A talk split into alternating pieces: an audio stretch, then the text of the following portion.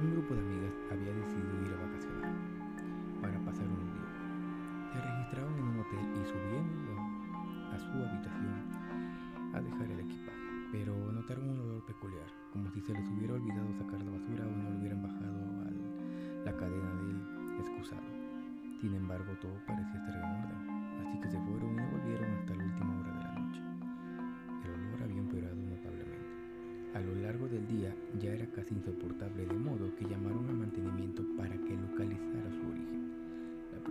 les mandaron miró debajo de las camas, dentro de los armarios, incluso olfateó los desagües y las ventilaciones, pero no pudo encontrar la fuente de olor.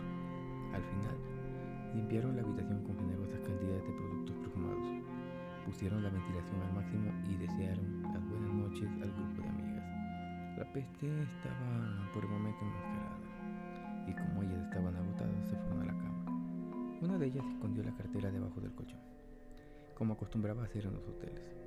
Todas durmieron hasta bien entrada la mañana. Grandes rayos del sol entraban ya en la habitación, caldeándola al extremo. El heredor seguía presente y más potente que nunca.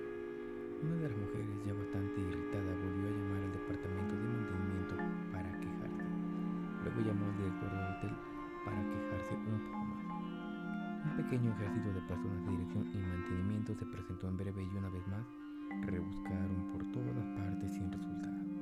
Sin embargo, todos estuvieron de acuerdo en que el olor era inaguantable. Así que la dirección ofreció cambiar a las amigas de habitación. Recogieron tus cosas para bajar el vestíbulo, pero cuando la señora que había escondido la cartera hurgó debajo del colchón, tocó algo que parecía sospechosamente una mano humana